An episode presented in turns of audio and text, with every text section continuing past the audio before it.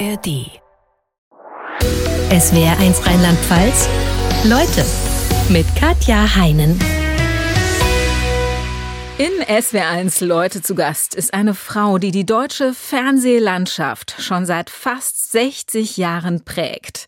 1966 hat sie sich mit dieser Rolle in die Herzen von Millionen gespielt.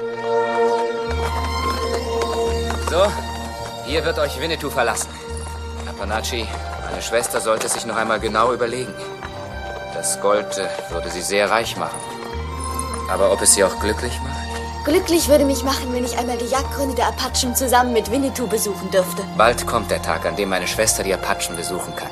Und dann werden Winnetou und Apanachi auf die Jagd gehen und den Grizzly und Braunbären jagen. Darf ich das wirklich, Vater? Du bist doch jetzt erwachsen. Auf Wiedersehen, Winnetou. Und herzlich willkommen in Leute Uschi Glas. Hallo, grüß Gott. Sie sind mir aus München zugeschaltet und ja. man hätte jetzt Szenen aus unendlich vielen Filmen und Serien einspielen können. Sei es aus Zur Sache Schätzchen, sei es die Lümmel von der ersten Bank, sei es zwei Münchner in Hamburg oder Szenen aus den Komödien, die sie mit Roy Black gemacht haben, aus den Hitchcock-Filmen, in denen sie mitgespielt haben und natürlich aus Fuck You Goethe.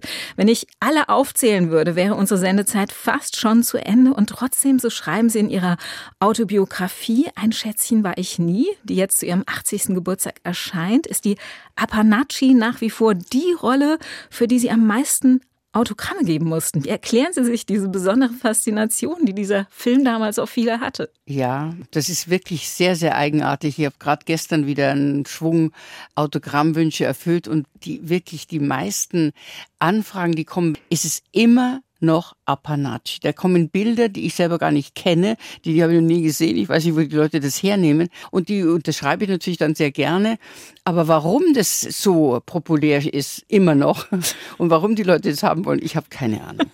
Wir sprechen später noch intensiver drüber, auch über Ihre anderen Rollen. Lassen Sie uns erstmal zu Beginn der Sendung den Menschen Uschi Glas hinter dem berühmten Namen stichwortartig ein wenig näher kennenlernen. Ich habe ein paar Satzanfänge gebildet und würde Sie bitten, die zu ergänzen, okay? Ja. Bitte.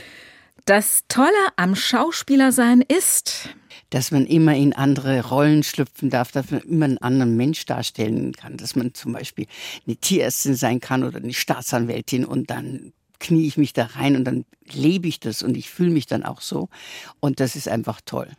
Wenn ich nicht Schauspielerin geworden wäre, dann wäre ich gerne Architektin.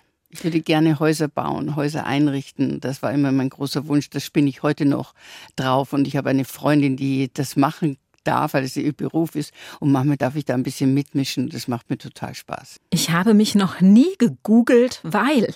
Oh, also ehrlich gesagt, ich mag mich nicht googeln tatsächlich, weil was soll ich da erfahren? Dann sehe ich ein paar Bilder oder sowas. Nee, das bin ich nicht. Also, äh, weil ich glaube, ich, für mich persönlich ist die private Uschi äh, mir natürlich die wichtigere. Zu guter Letzt ich mit mir. Äh, und äh, ich freue mich, wenn ich Menschen Freude machen kann, aber ich möchte eigentlich ganz gern die private Uschi sein. Ich bewundere. Ich bewundere meine Mutter, immer noch, weil sie so eine starke Person war. Und ich habe in meinem Buch eben auch, äh, schreibe ich darüber, über die Begegnungen mit starken Frauen, die mir auch ein bisschen den Weg gewiesen haben. Ob das meine Mutter war oder meine Nachbarin oder zum Beispiel eine ganz starke Frau war, die Annie Burda, die immer gesagt, Uschi, lass da ja nichts gefallen. Starke Frauen, die sich damals, wo man das Wort Emanzipation noch nicht immer aussprechen konnte, äh, schon emanzipiert waren und eben auf Augenhöhe mit ihren Männern standen. Äh, das ist für mich schon ein, ein, äh, eigentlich ein Vorbild, ja. Ich kann mich ärgern über. Ärgern ist natürlich so ein Wort, das ist ein bisschen niedlich, aber ich bin sehr beunruhigt über die politische Entwicklung in unserem Land. Das ist ein bisschen mehr als Ärgern eigentlich. Das ist für mich ja fast eine Angst. Sprechen wir später noch intensiver ja. drüber. Mhm. Mich mit Politik auseinanderzusetzen ist mir wichtig, weil weil man wach bleiben muss, weil man äh, sich die Positionen, die verschiedenen anschauen oder anhören oder lesen muss und sich dann eine Position schaffen muss, wo man selber stehen will. Ich denke, dass ich ein sehr politischer Mensch bin und immer schon war. Wenn ich meinen Kindern einen guten Rat mit auf ihren Lebensweg geben dürfte, wäre es der folgende. Dann wäre das, was mein Vater zu mir gesagt hat, äh, Zwergerl, du musst am Abend in den Spiegel schauen und schauen, ob du es gut gemacht hast. Und das würde ich sagen, ich glaube, dass es ganz gut ist, eine mehr oder weniger tägliche Bilanz zu machen und zu sagen, habe ich es einigermaßen hingekriegt oder war ich irgendwo total daneben und sowas. Also ich glaube, dass es gut ist, wenn man selber reflektiert. Muss nicht jeden Abend sein, aber schön ist, wenn man es macht. Sie sind 1944 in Landau in Niederbayern geboren und Ihr Vater, der Ihnen diesen Rat gegeben hat, war damals äh, nach dem Krieg in französischer Kriegsgefangenschaft und kam erst zurück, als Sie drei waren. Was sind Ihre ersten Erinnerungen an ihn? Sicherlich nicht der Spruch, du musst abends in den Spiegel schauen können, oder? Nein, natürlich nicht, aber ich kann mich wirklich an diese, man sagte, man kann sich erst ab vier Jahren erinnern, aber ich kann mich heute noch wirklich daran erinnern, dass ähm, da dieser große Mann in dem Zimmer stand und ich saß unter dem Küchentisch, weil das war einfach wie jemand ganz Fremder, den ich einfach nicht kannte. Und da war das für mich lange Zeit ein Fremd, ein, eigentlich ein Eindringling. Also so einer, der kommt da plötzlich daher und setzt sich da an den Küchentisch oder so ähnlich. Also das war für mich nicht so einfach, muss ich sagen. Und für meinen Vater sicher auch nicht. Es war ein Mann, der hart arbeiten musste. Er schuftete als Arbeiter bei einem Autohersteller. Ihre Mutter versuchte von ihrem mageren Haushaltsgeld die sechsköpfige Familie satt zu kriegen, also sie und äh, die drei älteren Geschwister. Und sie hatten zudem noch einen gewissen Außenseiterstatus in dem niederbayerischen Ort, in dem sie damals wohnten. Einmal als Familie und dann noch sie ganz besonders. Wie kam das? Ja, ähm, wir waren, also mein Vater kam aus dem Frankenland und das ist eigentlich die Bevölkerung insgesamt eher evangelisch als katholisch. Und in Niederbayern war das so, da gab es eigentlich keine evangelischen. Und äh, als wir da hinkamen, da musste ich eben im Laufe der Zeit lernen, dass wir irgendwie anders waren. Also bei uns gab es in Landau keine evangelische Kirche.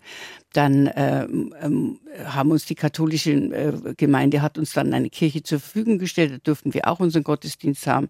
Und da habe ich festgestellt, nach unserem Kindergottesdienst wurde dann immer mit der mit dem Weihrauch, mit diesen Ampeln die die Kirche ausgeräuchert, sage ich mal. Und das hat mich als Kind total entsetzt. Das fand ich, was ist denn mit uns? Was haben wir an uns? Dass man da die Kirche irgendwie säubern muss oder einen anderen Geruch reinkriegen muss und so. Und eben, äh, wir waren tatsächliche Außenseiter. Also wir wurden auch als Ketzer von Leuten, die ein bisschen gehässiger waren, äh, bezeichnet. Und die Ketzer haben überhaupt nichts zu sagen. Und so ging das dann da ähnlich. Und Ihr Vater war außerdem noch überzeugter Sozialdemokrat in einer CSU-Umgebung. Ne? Das hat es wahrscheinlich auch nicht ja, leichter gemacht. Ja, ja, da gab es natürlich so einen Verein. Mein, mein Vater war ja da im, im richtig in, in der Partei. Und da gab es natürlich äh, da die Versammlungen, die Sitzungen und das alles mögliche. Aber es war auch total natürlich in der Minderheit, absolut in der Minderheit. Ja, aber mir hat das, also dieses Gleichschrittmarschieren hat mir noch nie Spaß gemacht und da wollte ich also auch nicht mitmachen. Würden Sie trotz allem sagen, das war eine schöne Kindheit, die Sie da im Großen ja. und Ganzen hatten? Ja, weil äh, wenn ich das heute so sehe, ich meine, keinem gewünscht, Nachkriegszeit und sowas alles, um Gottes Willen. Aber wir hatten natürlich dadurch, dass die Eltern und nicht nur meine Mutter und mein Vater, der halt gearbeitet hat im Betrieb und meine Mutter, die zu Hause gearbeitet hat, wir hatten wahnsinnig viel Freiraum. Das heißt, wir haben Sachen gemacht. Also das wollten meine Eltern nicht wissen oder durften sie nicht wissen, was wir alles gemacht haben. Es war natürlich wirklich Abenteuerspielplatz. Also es war wirklich zum Teil unmöglich. Ja, wir haben also die Isar durchschwommen, obwohl da noch die von die gesprengten Brückenteile da drin waren. Und es war streng verboten, die Isar zu äh, durchqueren, also schwimmen zu durchqueren. Und dann kam mein Vater, der hat auf der anderen Seite von der Isar da äh, gearbeitet. Und ich gesagt, ach, heute habe ich gehört, sind wieder Kinder haben die Isar durchquert und so wie, mm, ja, jawohl, war das wohl, ja. Und natürlich, und es war einfach, und dann, äh, also Tarzan gespielt, weil mein Bruder war fünf Jahre älter als ich und ich bin halt auch immer mitgerannt mit denen. Und da waren, also es war immer ein aufgeschlagene Knie, waren an der Tagesordnung und so, aber es war einfach immer irgendwas Geheimnisvolles. Gleichzeitig war das ja keine Umgebung, äh, in der sie groß geworden sind. Wie gesagt, es gab wenig Geld, äh, ihre Eltern haben richtig sparen und hart arbeiten müssen, in der der Gedanke, ich werde mal Schauspielerin, nahe lag. Wann ist Ihnen zum ersten Mal der Gedanke gekommen? Ja, also wir haben ähm, wir haben die Nachbarin, die hatten so einen, einen, so einen vergrößerten Balkon und da habe ich schon meine ersten Theaterinszenierungen gemacht und mein, mein Vater, der künstlerisch begabt war, der hat uns das Bühnenbild dann ge, ge, gezeichnet und dann haben wir fünfmal Eintritt äh, verlangt und dann habe ich da meine Aufführungen gemacht, zum Teil eine Akte selber gespielt. Wie alt waren Sie mein, da? Da war ich äh, zehn Jahre oder so, da habe ich schon selber gedingst und habe also dann meine Aufführungen gemacht und habe da schon meine erste Gage verdient.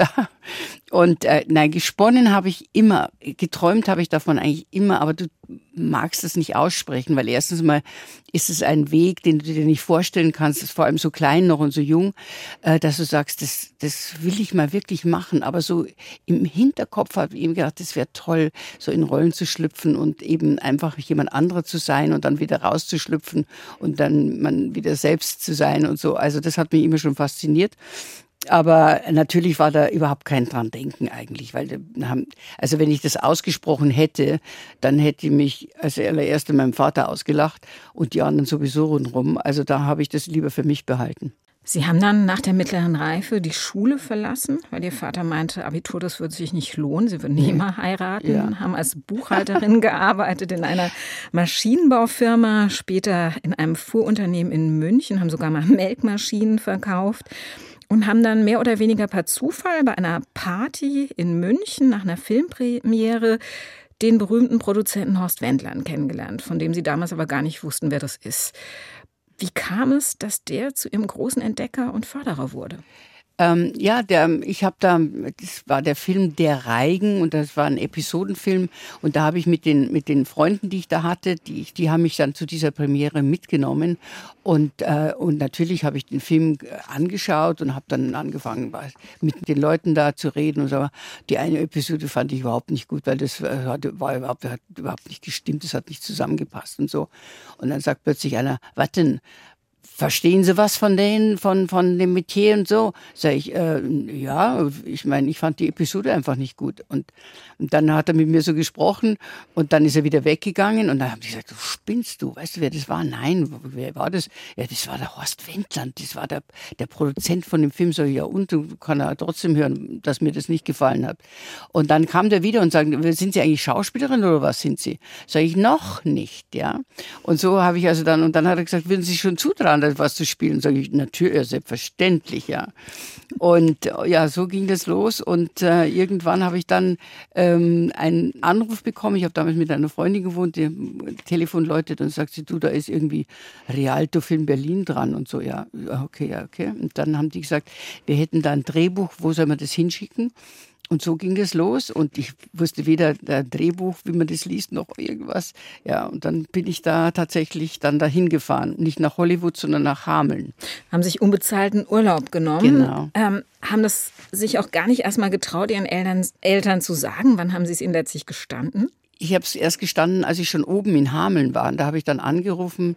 Äh, meine Mutter war am Telefon und habe gesagt, du, ich bin jetzt ähm, in Hameln und äh, ich mache jetzt da einen Film. Und dazu, ja, nein, das kannst du gleich deinem Vater selber sagen, ja.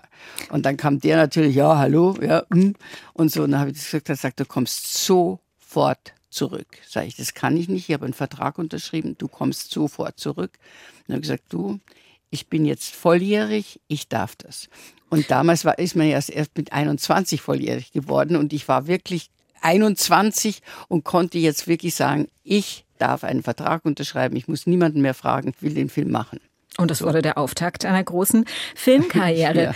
Wann hat sich Ihr Vater mit Ihrer Filmkarriere ausgesöhnt? Ausgesöhnt hat er sich eigentlich schon dann doch mh, mm, relativ schnell, sage ich mal, als ich meine allererste Hauptrolle gespielt habe. Äh, der, der die Film, Apanaci. Die Apanaci, Winnetou und das Halbblut Apanaci. Und diese Filme wurden damals in dem ehemaligen Jugoslawien gedreht und ähm, und dann haben meine Eltern ähm, mich besucht. Also ich habe sie eingeladen, also kommt so mal hin und schaut euch das an. Da sind die da hingefahren mit dem Auto und dann hat mein Vater gesehen, was das für eine Knochenarbeit ist, wie man da jeden Morgen in der Früh um vier oder was losgefahren ist, in die Berge hoch, weil man musste das ganze Equipment hochschleppen und natürlich die Maske, alle müssen da immer mit nach oben und am Abend wieder alles runter und so und heiß war es und geschwitzt hat man und so. Und da hat er gesagt, hey, hey, das hätte ich nicht gedacht, das ist ja richtige Arbeit, was ihr da macht. Und damit war er eigentlich dann ganz zufrieden. Wir haben, wenn ich meine Eltern besucht habe, wir haben nie davon gesprochen. Ich war immer nur ihre Uschi und fertig. Die haben nie ein einziges Wort gesagt, hey, wir haben den Film gesehen oder das oder oh, das war ganz nett oder das hat uns nicht gefallen. Es wurde darüber nicht gespro äh, gesprochen, weil ich halt dann, und war, war mir sehr recht, dass ich dort zu Hause einfach nur die Uschi bin, ja. ja und Aber ich habe natürlich von den, von den Nachbarn und von gehört, dass, mei, ihre Eltern sind sehr stolz auf sie. Wenn man gesagt hat, wir haben sie gesehen, dann lachen sie beide so ganz. Dann haben wir gedacht, na siehst du, das ist gut, dass sie sich freuen. Und mir brauchen sie das nicht zu erzählen, weil ich bin ja tatsächlich nur ihre Tochter. Das ist gut so. Auch Sie haben diesen Film Winnetou und das Halbblut Apanachi selbst erst vor wenigen Jahren zum ersten Mal ja. gesehen. Sie ja. schauen sich nämlich die eigenen Filme nicht an. Warum nicht? Weil das für mich so ein komisches Gefühl ist. Ich denke immer, ich mache die Filme, ich äh, streng mich an, dass ich so gut bin, wie ich gut sein kann. Ich nehme jeden Film ernst, aber dann mich selber sozusagen, für mich ist es wie so eine Bauchpinselei. Ich kann das nicht. Ich möchte eigentlich selber ich selber sein und fertig ist der Fall. Und wenn ich in die Rollen schlüpfe und wenn es mir gelingt und wenn es die Menschen mögen, dann freue ich mich sehr. Also ich bin äh, auch tatsächlich interessiert, erfolgreich zu arbeiten. Also wenn für mich ist es so, wie, wie es auch mal so zeitlang so in dem, beim jungen deutschen Film war, wenn man gesagt hat, mir ist doch egal, wer da reingeht, äh, ich mache den Film für mich. Und ich muss ehrlich sagen, ich habe noch nie einen Film für mich gemacht. Ich mache den Film für die Menschen draußen und wenn es dann ankommt und die Leute das mögen, dann freue ich mich wirklich sehr. Das ist für mich wie, wie eine Extra-Belohnung. Äh, aber, äh, da, aber ich mache eben den Film nicht für mich, sondern für, fürs Publikum. Nach welchen Kriterien suchen Sie sich Ihre Rollen aus? Gute Frage ist das. Ähm, ich lese ein Buch und äh, wenn die Story an sich stimmig ist und wenn ich merke, dass die Rolle, die ich spielen soll, dass die ein bisschen in mich reinschlüpft, dann äh, fange ich an, darüber nachzudenken und damit zu arbeiten. Also auch schon gleich vom Beginn. Und es gibt aber Bücher, die ich lese, wo ich denke, also hm, das passt nicht zu mir. Und dann sage ich eben auch, und das ist auch ein so ein Ratschlag, den ich gebe, dass man in seinem Leben darauf achten muss, dass man sich selbst sozusagen verteidigt, dass man, wenn etwas unangenehm ist oder wenn man spürt, es ist nicht gut, dann soll man es auch nicht machen und nicht sich überreden lassen und sagen, ach, jetzt stellen Sie sich doch nicht so an, das ist doch gut und die anderen würden das gerne machen, warum machen Sie denn das jetzt nicht? Dann möchte ich gerne, dass ich sage, wenn es andere gut finden, dann können es andere machen, ich möchte es nicht machen. Sie haben zum Beispiel mal einen Dreh mit Romy Schneider abgelehnt, weil ja. Ihnen der Film zu blutig war. Ja, das war eine große internationale Produktion mit Romy Schneider, mit der ich sehr, sehr gern gedreht hätte, weil ich sie auch schon kannte. Und äh, Michel Piccoli, auch ein ganz toller Schauspieler, große Produktion. Ich habe das Buch gelesen. Die Geschichte hat mir so Angst gemacht und die Rolle vor allem, die ich hätte spielen sollen, die, ich habe gemerkt, das vertrage ich nicht. Ich kann es nicht. Und da kann man natürlich sagen, ja, okay, dann bist du halt keine gute Schauspielerin. Wenn du, man muss alles spielen können. Und da bin ich eben nicht der Meinung. Man muss nicht alles spielen können, weil ich möchte es gerne so wahrhaftig spielen und so ernsthaft spielen und nicht eben spielen, sondern eigentlich die Rolle verinnerlichen. Und die konnte ich nicht verinnerlichen. Das war für mich unmöglich. Es war mir wirklich richtig schlecht schon beim Lesen. Dafür haben Sie andere Rollen gespielt, von denen Ihnen jeder abgeraten hat. Hast du Angst vorm Altwerden? Ja, unheimlich. Aber warum denn? Weil es das Einzige ist, dem man sich nicht entziehen kann. Vielleicht geschieht es ganz sanft? Ja, sanft, das ist ja gerade das Hinterhältige. Aber es ist doch schön, dass es sanft geht. Schön, schön. Die Leute tun dauernd so, als ob nichts wäre, rennen rum, sitzen auf Bänken. Und was kommt dabei raus? Am Schluss sind sie tot, ohne irgendeine Spur zu hinterlassen. Ein Kind zum Beispiel ist eine schöne Spur. Ja, das passt alles nicht so richtig in meine Pseudophilosophie zur Sache, Schätzchen, war das mit Ihnen und Werner Enke. Ja. Einer der Kultfilme der 60er Jahre. Wieso wollten Ihre Agentin und auch Produzent Horst Wendland damals nicht, dass Sie das spielen? Ähm, weil das war eine absolute low, low budget äh, Filmgeschichte. Peter Schamoni hat gesagt, wir haben eigentlich nahezu kein Geld. Äh, wir können auch nur schwarz-weiß drehen, weil Farbfilm war damals also natürlich der Schrei, man musste Farbfilm drehen. Und, äh, und er sagt, ich kann nur Schwarz-Weiß finanzieren. Und mich hat vor allem fasziniert, erstens mal die May Spiels. Sie war meine erste Regisseurin, die erste Frau, die, mit der ich arbeiten konnte. Und, und dann habe ich eben gesagt zu meiner Agentin, zu Frau Alexander damals, ich habe das Angebot, ich möchte es gern machen. Und sagt sie, ah, das geht aber nicht, das ist Laubbatsch, so kann man, das ist, jetzt sind Sie gerade am Anfang Ihrer Karriere, machen die schönen Hauptrollen schon und jetzt plötzlich sowas. Und der Wendler, ah, kommt überhaupt nicht in Frage, so ein Mist und so und so. Und dann habe ich aber gesagt, also Leute, jetzt passen wir auf, ich mache das ob ihr es wollt oder nicht. Ich mache diesen Film mit der Milchspiels und dem Werner Enke. Ich mache das. Und dann hat der äh, Rialto-Film gesagt, wir, wir kündigen den Vertrag. Da habe ich gesagt, mir ist jetzt wurscht, ich mache den Film auf jeden Fall. Und dann haben wir natürlich beim Drehen schon einige Probleme gehabt, muss ich zugeben.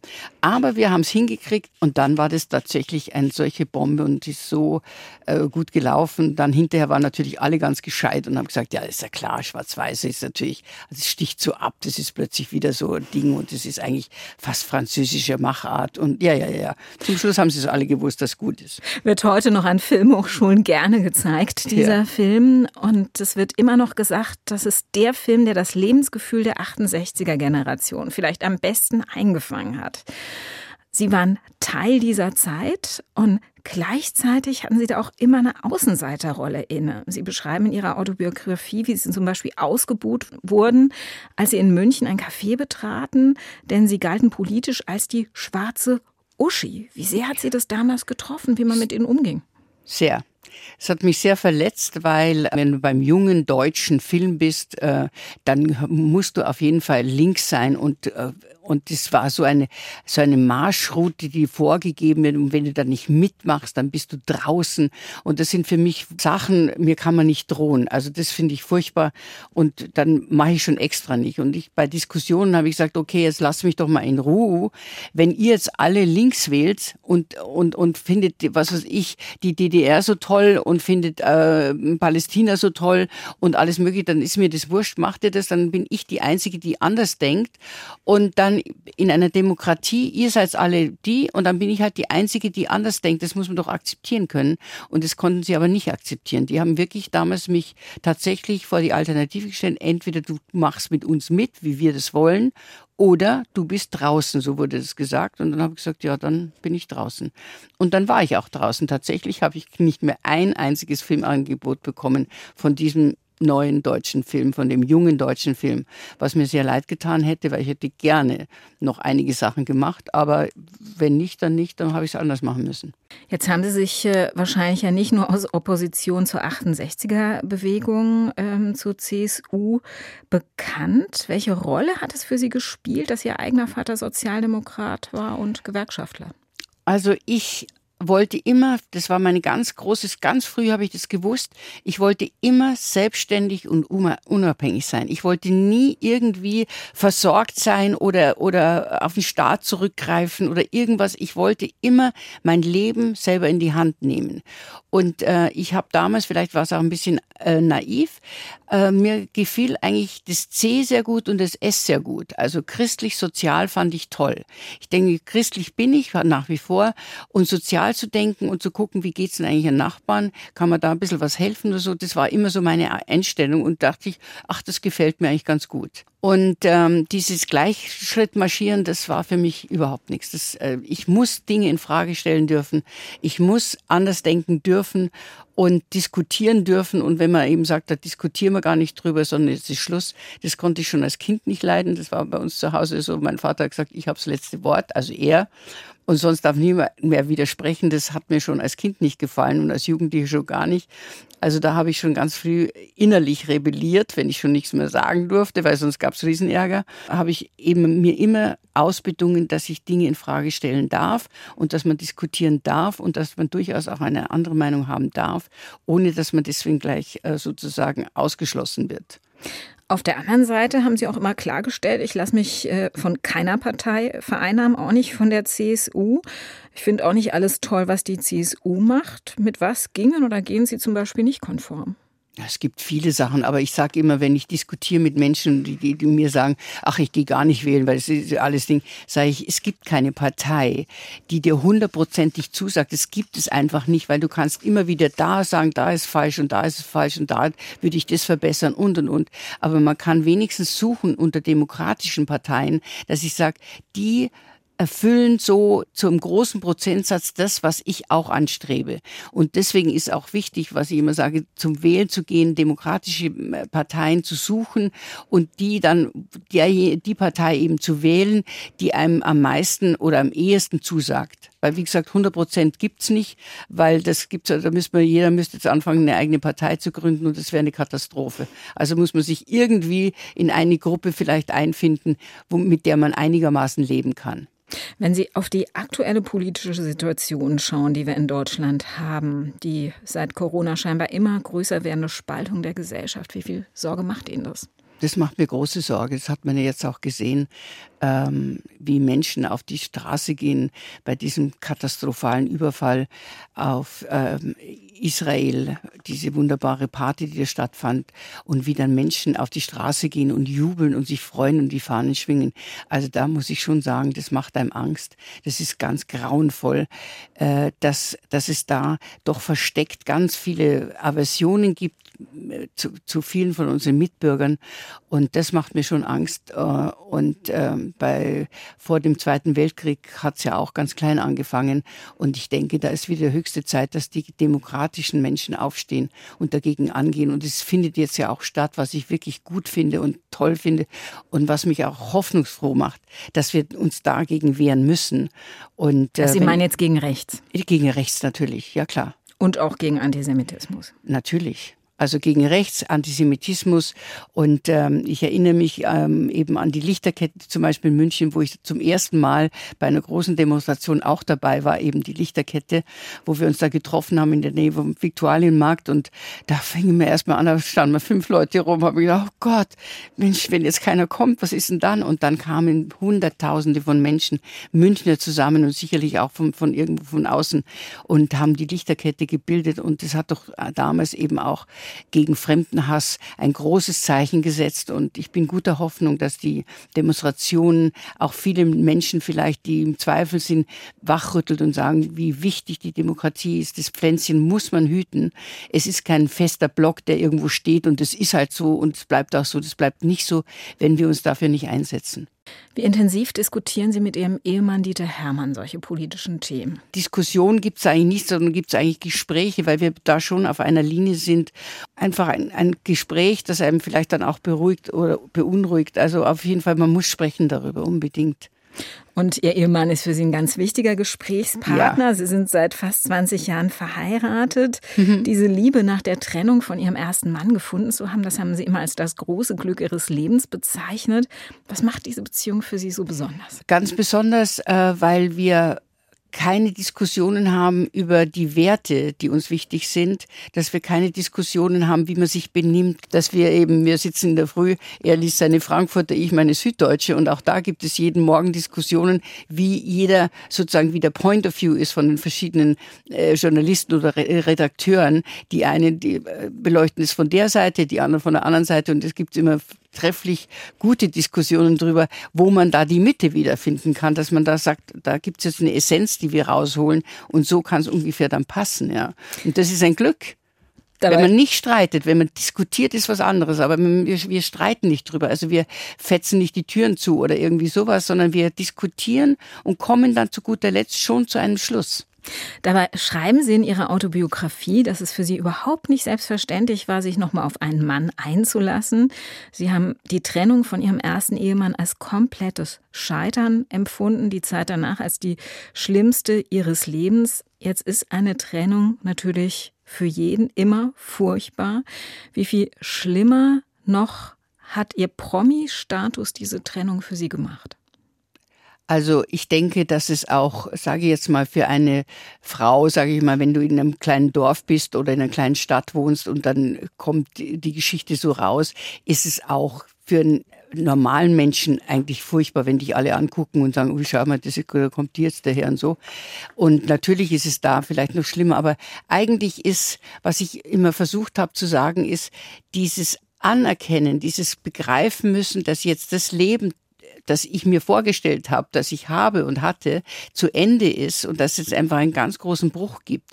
Das äh, war für mich persönlich äh, schwer erstmal zu ertragen und zu begreifen und ich habe auch tatsächlich eigentlich ein Jahr gebraucht, bis ich das irgendwie verinnerlicht hatte, kapiert hatte, es ist so, wie es ist und jetzt fängt eben ein anderes Leben an, ist es passiert. Aber es hat es ja sicherlich nicht leichter gemacht, dass, wenn Sie vor die Tür traten, da Paparazzi lagerten. Ja, also das zu der Zeit sowieso, da gab es so überhaupt Personen, also dass, dass du da ein Privatleben hast oder geschützt bist, das gab es überhaupt noch nicht, ja. Auch meine Kinder wurden verfolgt und sowas alles. Und das ist natürlich dann schon, da merkst du erst, aber das ist halt ein Preis, das muss man dann, irgendwie muss man das einfach verarbeiten. Das ist schon schlimm, wenn du dann äh, mit dem Auto gejagt wirst, weil sie wissen wollen, wo du jetzt hinfährst. Und man macht dann auch dumme Sachen eigentlich. Gott sei Dank ist nie was passiert, aber wo man dem eben entkommen will und so. Also das war schon, ähm, ja, das ging sehr an die an, an das Selbstwertgefühl und an die Ehre eigentlich. Und man fühlt sich dann selber eigentlich auch irgendwie äh, gedemütigt, wenn er halt immer hinter jedem Busch einer steht und dein trauriges Gesicht fotografieren will oder so. Das ist schon, man muss sagen, also das wünsche ich eigentlich niemanden. Sie haben sich dann nach einem Jahr von einer Freundin überreden lassen, an einem Golfturnier teilzunehmen. Ja. Mit in ihrem Flight war ihr späterer Ehemann und das klingt fast märchenhaft. Er kannte sie nicht. Ja. Hatte keine Ahnung, wer Uschi Glas ist. Wie kann sowas passieren? Mein Mann, also Dieter, war, hat viele, viele Jahre in Amerika gelebt und hat dort gearbeitet und dann später in London, also in England war er da und der hatte den Film zu Schätzchen irgendwann mal, da war er noch äh, äh, Schüler oder was er war, auf jeden Fall den Film gesehen, aber das war dann auch schon 100 Jahre her. Meine Freundin hat er gekannt und deswegen war er auch da in dem Flight. Er war sie da drin und ich halt auch und so. Und ansonsten, ja, hat er nur an dem Tag ähm, eine schlecht spielende Golferin gesehen und hat mich auch zu guter Letzt ignoriert. Ja, da hat er, glaube ich, noch nicht, er hat gedacht, oh Gott, was spielt denn die für ein Mist zusammen? Und ich habe wirklich, weil ich auch nicht ich wollte eigentlich nicht spielen und, und meine Freundin hat gesagt, jetzt stell dich nicht so an, du musst ja endlich wieder mal unter die Leute gehen und ich habe sie gehasst dafür. Habe gedacht, blöde Kuh, Mensch, jetzt muss ich da spielen und weil ich so schlecht, äh, weil ich einfach nicht lustig war, sondern eigentlich immer noch traurig war, äh, habe einfach keinen Ball getroffen. Da wurde das natürlich immer noch schlimmer, weil du musst mit wildfremden Menschen spielen und kannst einfach die Kugeln da nicht hacken und alles geht, funktioniert nicht. Ich habe gedacht, ich werde wahnsinnig. Am liebsten, wenn, wenn das, also wenn man sich schlecht benehmen könnte beim Golf, hätte ich am liebsten meinen Back genommen und hätte gesagt, schau, das war's jetzt, ich gehe nach Hause, Wiedersehen. Aber das kann man natürlich nicht machen. War auch gut, ne? Ja. Sonst hätten Sie ihn wahrscheinlich ja, nie intensiver richtig. kennengelernt. Genau. Heute führen Sie ein buntes Patchwork-Leben ja. mit den drei erwachsenen Kindern von Ihnen, den zwei von ihm, jede Menge Tieren, inzwischen auch Enkelkindern. Wie sehr richtig. genießen Sie es, Oma zu sein? Also sehr. Oh, ich hätte nie gedacht, dass das so toll ist, weil das hat mir früher meine Mutter immer gesagt, wow, es ist so toll, wenn man, ah, weil ich finde deine Kinder und dem, dem, habe ich gedacht, ja, es ist so eigentlich auch nicht anders. Aber jetzt muss ich sagen, es ist tatsächlich anders, weil man mit, nicht mit Abstand, aber weil man das so beobachtet, wie die so jetzt plötzlich sich entwickeln. Also der Große, der Cosmo, der schon toll Klavier spielt und toller Sportler ist und so, denkst, Mama mir. Und dann die Kleinen, die jetzt zwei, äh, zwei Jahre, äh, drei Monate sind, äh, die jetzt dann anfangen zu sprechen und Ding und da bin ich die Nonna und Ding, Nonna komm mit und ich, oh, da, oh, das ist für mich so toll, ich kann es Ihnen gar nicht sagen. Das ist wirklich ein ganz großes Glück und da bin ich sehr dankbar dafür, dass ich das erleben darf. Kinder liegen Ihnen ohnehin sehr am Herzen. Ja. Mit ihrem Ehemann zusammen haben sie vor 15 Jahren die Initiative Brotzeit ins Leben gerufen. Ja. Anlass war ein Radiointerview, das sie gemeinsam auf einer Autofahrt äh, gehört haben, dass es Kinder gibt, die so hungrig morgens zur Schule kommen, dass sie sich nicht auf den Schulstoff konzentrieren können. Was für Gedanken sind Ihnen durch den Kopf gegangen, als Sie das gehört haben? Ja, es ging da bei dem Bericht darum, dass es in der reichen Stadt München gibt es zwischen drei und, also drei sicher, aber Dunkelziffer 5000 massiv hungernde Grundschulkinder. Das ist bei mir eingefahren in meine Knochen und in mein Herz, in meine Seele und hat mich einfach nicht losgelassen, weil ich gesagt, das kann doch nicht wahr sein. Ich kenne doch die Stadt. Ich weiß doch, ich kümmere mich um Kinder und, und, und Mutterschutz. Ich kümmere mich um SOS Kinderdorf und da weiß ich das, weiß ich das. Weiß ich. Aber dass das, dass da Kinder in die Schule kommen und können aus dem Grund am Unterricht nicht teilnehmen, weil sie Magenschmerzen haben, weil sie ohnmächtig werden, weil sie aggressiv sind und, und, und. Du denkst, das, das glaube ich nicht.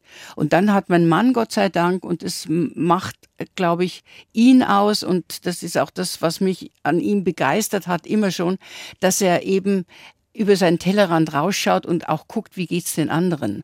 Und da hat er eben dann gesagt, weißt du was? Wir recherchieren. Wir fragen jetzt mal die Grundschulen in München und Umgebung ab und äh, schreiben die an. Gibt es an ihrer Grundschule Hunger, ja oder nein? Und da hieß es, wir haben sehr massiv Hunger an unserer Schule. Aber was sind das für Gründe, warum Kinder in einem reichen Land wie Deutschland hungrig zur Schule kommen? Also ähm, ich muss sagen, ich sage das einfach und das glaube ich auch. Es gibt keine Familie, glaube ich, wo man nicht in der Früh ein Schälchen Cornflakes oder Müsli und eine Tasse Milch hinstellen könnte. Das glaube ich einfach nicht. Warum es nicht stattfindet, es gibt natürlich viele alleinerziehende Menschen, die äh, vielleicht in der Früh schon zur Schicht müssen oder Krankenschwestern, die auch in der Früh los müssen, dass das Kind vielleicht was im Kühlschrank hätte, aber halt alleine da sitzt und das dann nicht macht. Aber es gibt tatsächlich auch sehr, sehr viele Familien, die einfach keine Lust haben oder nicht einsehen, dass heranwachsende Menschlein sozusagen äh, Nahrung brauchen, um eben konzentriert zu sein. Und wenn eben diese Kinder dann höchstens mittags das erste Essen bekommen, dann sind sie einfach aus, die können am Unterricht nicht, die können sich nicht konzentrieren. Sie hatten dann die Idee mit Ihrem Mann zusammen, wir bieten ein Frühstück für diese Kinder an. Ja. Und für die anderen Mitschüler auch, damit diese Kinder eben nicht gebrandmarkt sind. Und wir finden Senioren, die dieses Frühstück zubereiten. Ja. Wie schwer war es für Sie, da Seniorinnen und Senioren als Unterstützer zu finden? Ja, wir haben natürlich klein angefangen. Wir hatten die ersten vier Schulen dann in München ausgewählt. Inzwischen sind wir natürlich, wir versorgen jetzt im Moment über 15.000 Kinder jeden Tag und haben über 2.000 Helfer, Frühstückshelfer, die die Frühstücke bereiten und wir sind in fast allen Bundesländern. Das heißt, wir sind also so groß gewachsen. Also wenn man mir gesagt hätte vor 15 Jahren, du, da hast viel Arbeit, gell, weil das wird immer größer größer, hätte ich gesagt, nee, das kann ich nicht. Äh, aber so sind wir halt reingewachsen und mein Mann hat mich vor allem angetrieben und immer gesagt, Uschi, glaubst du, dass es in Berlin keinen Hunger gibt? Sag ich doch, aber wie soll man es machen? Aber so sind wir und Leipzig und Dresden und, und Hamburg und Duisburg und Frankfurt und wo wir halt überall sind. Okay, über das bloße Essen hinaus. Ähm, was bringen diese Sozialkontakte zwischen Senioren und Kindern? Das ist ganz toll, was da ist, weil die Kinder nehmen diese Damen und diese Herren an als Familienersatz. Die sind praktisch Oma und Opa, ja. Und diese Damen sind ganz es beseelt, also es ist auch gut für Sie, das sagen wir alle, dass Sie sagen, ich habe wieder einen Inhalt in meinem Leben, ich werde gebraucht, die Kinder freuen sich, wenn ich dastehe und wenn ich den Kakao heiß gemacht habe und wenn ich den Quark schön verziert habe und wenn ich eben äh, die Wurstchen hinlege und die Gurkenscheiben und die Apfelschnitzel und was weiß ich was alles möge und das Joghurt. Und äh, es ist also so, dass die eine unglaubliche, dass in jeder Stadt, in jeder Schule, die ich besuche, ist es so, dass das eine unglaublich tolle Gesellschaft wird. Es wird wirklich, die Kinder freuen sich und die, äh, die, die Hildegard ist plötzlich auf der Straße eben auch die Hildegard. Hallo Hildegard. Und sie sagt, ich bin wieder jemand. Die Kinder nehmen mich wahr und ich fühle mich wohl, ich werde gebraucht und ich bin nicht isolat zu Hause und einsam und weiß nicht, was ich mit dem Tag anfangen soll. Und deswegen ist es eigentlich für die beiden Generationen, sozusagen die junge und die ältere, ist es ein, ein Segen geworden. Also ist es ein großes Glück. Tolle Sache.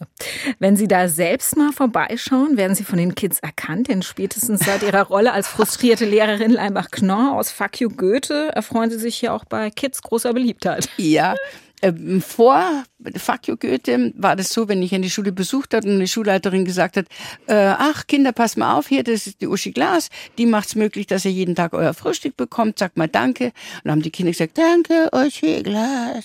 So, weil die haben keine Ahnung, wer das ist, also pff, ja, also haben gedacht, unsere Damen machen das Frühstück, jetzt kommt da die fremde Frau und was sollen die da machen, ja? Also gut, da war nix. Und als ich also zum ersten Mal wieder eine Schule besuchte, nach dem ersten you Goethe, waren die Augen groß und kugelrund und so. Oh! Und dann habe ich gesagt, ja, ich bin die Ingrid Leimbach-Knorr. Nehmt euch in Acht. Und dann, uhuhu, da war dieses Gekichere. Und heute, also immer freuen sie sich, ah, das ist ja die Ingrid Leimbach-Knorr. Und jetzt bin ich nicht die Uschi Glas, sondern die Ingrid Leimbach-Knorr bei denen. Sie müssen wahrscheinlich jede Menge Selfies mit den Kids machen. Ja, so ist es. Am Samstag wären Sie 80. Für Sie kein Grund, die Schauspielerei sein zu lassen und in Rente zu gehen. Auf welchen Film mit Ihnen dürfen wir uns als nächstes freuen? Äh, als nächstes kommt der zweite Teil von Max und die wilde Sieben. Und ähm, das, äh, der Film heißt Die Geisteroma, das bin ich natürlich. Der kommt jetzt im Mai in die Kinos. Und dann freue ich mich natürlich auf neue Produktionen. Wir haben schon einiges am Köcheln und am Diskutieren.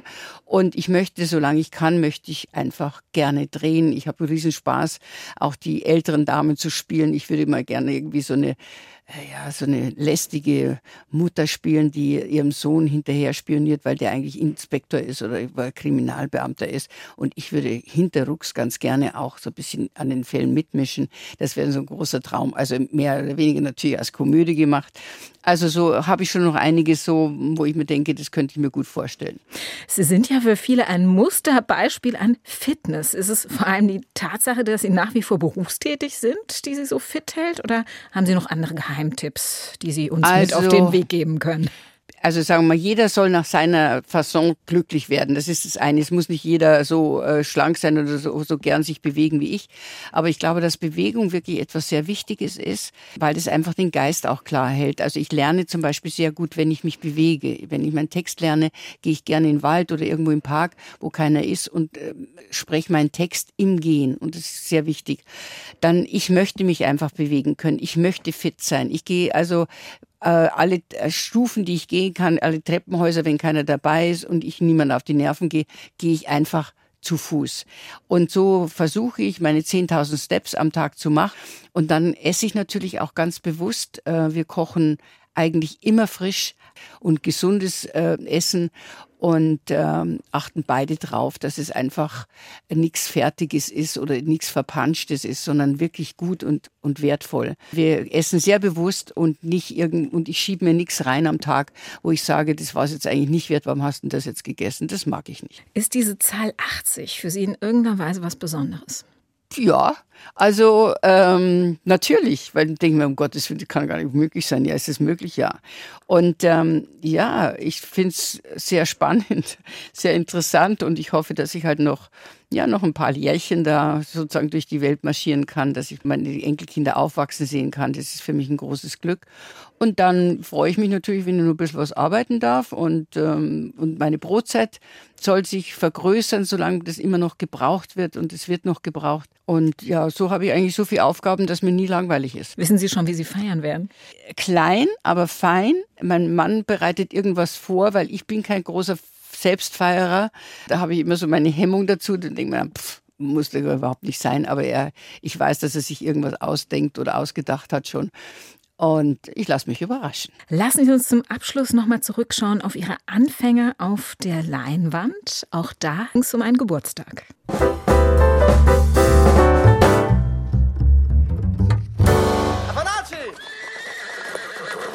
Happy birthday to you. Happy birthday, Apanachi. Happy birthday. Du, ich habe vorhin eine Schnepfe geschossen. Sie flog gerade über Winnetou weg. Das ist ja ganz groß. So fängt man sein neues Lebensjahr an, Pinky. Mit einem Meisterschuss. Wahrscheinlich hast du nur eine Kugel gebraucht. Glaubst du mir etwa nicht, du kannst Vater fragen? du, ich fürchte, im Jägerlatein wirst du es nie so weit bringen wie Pinky. Es ist aber wirklich wahr. Du kannst es mir glauben, dass es stimmt. Wirklich, Jeff. Gut, was wahr ist, soll wahr bleiben. Darf ich jetzt endlich gratulieren? Ja, natürlich. Was du dir wünschst, wünsche ich dir auch. Tja, wenn das mal kein guter Wunsch ist. Was wünschen Sie sich zum Geburtstag, Frau Klaas? Ich wünsche mir einfach, dass ich gesund bleiben darf, dass ich äh, noch lange auf dieser Erde sein darf. Das wünsche ich mir. Das ist eigentlich schon alles. Und ähm, ja, und dann, wenn es ginge, würde ich mir natürlich Frieden wünschen und dass die Kriege aufhören, sowohl in der Ukraine als auch in Israel. Aber ja, das wünschen darf man sich das. Das wünschen wir uns alle und das wünschen wir Ihnen natürlich auch. Und von SWR1 gibt es ein vorgezogenes Geburtstagsgeschenk als kleines Dankeschön, dass Sie sich Zeit für Leute genommen haben. Ihrer Autobiografie habe ich entnommen, dass Sie fast schon ein Profi im Heimwerken, im Reparieren von Dingen sind, leidenschaftlich gerne Sachen zerlegen und wieder zusammensetzen und auch gerne mal mit Ihrem Ehemann konkurrieren, wer schneller ist und wer die richtige Lösung findet. Ich habe für Sie jetzt den ultimativen Ratgeber gefunden mit dem Sie Ihren Ehemann künftig um Längen voraus sein werden. Trick 17 heißt der. Heimwerken, 222 geniale Lifehacks für alle Tüftler und Baumeister. Geht in Postwenden nach München zu. Da freue ich mich super. Das ist ganz toll. Dankeschön. Viel Spaß dabei und Ihnen alles Gute. Lassen Sie sich schön feiern. Danke sehr. Alles Gute für Sie auch. SWR1 Rheinland-Pfalz. Leute, jede Woche neu. Auf swr1.de, in der SWR1 App und überall, wo es Podcasts gibt.